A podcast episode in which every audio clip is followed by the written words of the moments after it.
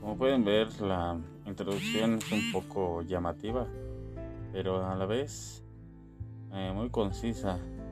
En, en, la siguiente grabación veremos cómo se pensaba en la antigüedad, de dónde provenían los seres que en algunos casos los llamaban mitológicos, pero realmente por su falta de entendimiento de aquellos tiempos ahora sabemos que eran extraterrestres.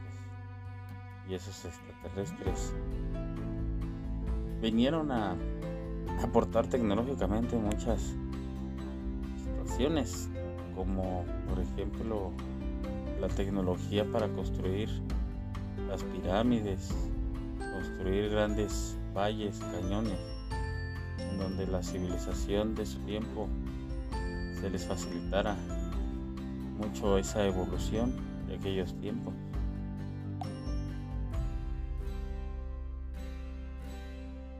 Eh, bueno, aquí está una de las grabaciones de un documental. Eh, escúchenlo eh, para que vean cómo es que se comprendía en la antigüedad esa creciente ayuda por parte de seres de otro planeta al desarrollo y a la evolución del ser humano.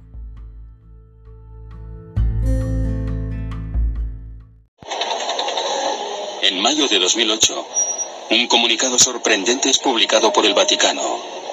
Por primera vez en sus 2000 años de historia, la Iglesia Católica reconoce la posibilidad de que pudiera existir vida inteligente en otros planetas y afirma que creer en los extraterrestres no contradice a la fe católica.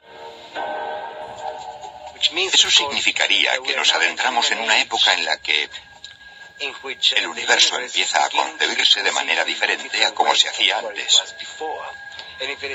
Si existe una realidad para nosotros, ¿por qué no podría haberla para otros seres del universo que pudieran haber visitado la Tierra e incluso haber orientado a las culturas antiguas?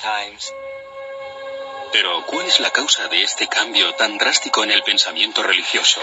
¿Podría la Iglesia estar influenciada por descubrimientos científicos recientes? Se podría argumentar que, de hecho, estamos sustituyendo a los ángeles de hace dos mil años por ángeles actuales de alta tecnología y que tenemos la necesidad de sentir que no estamos solos en el universo.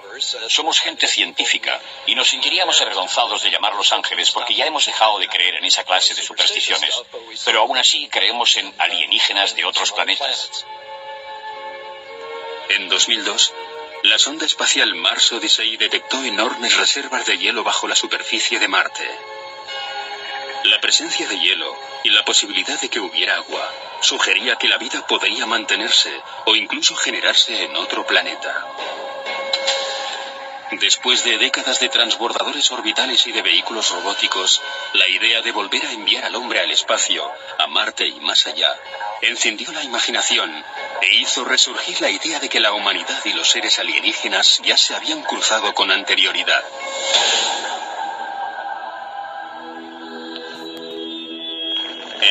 1968, tan solo un año antes de la epopeya del vuelo espacial de Armstrong, se publicó un libro que cambiaría para siempre el modo en el que muchas comunidades científicas, religiosas y artísticas percibirían su planeta natal. Escrito por el autor suizo Eric von Daniken, las carrozas de los dioses intentaba demostrar que los exploradores alienígenas visitaron la Tierra hace miles de años. De niño fui educado en un internado católico muy estricto. Teníamos que hacer traducciones de pasajes de la Biblia del griego al latín y del latín al alemán.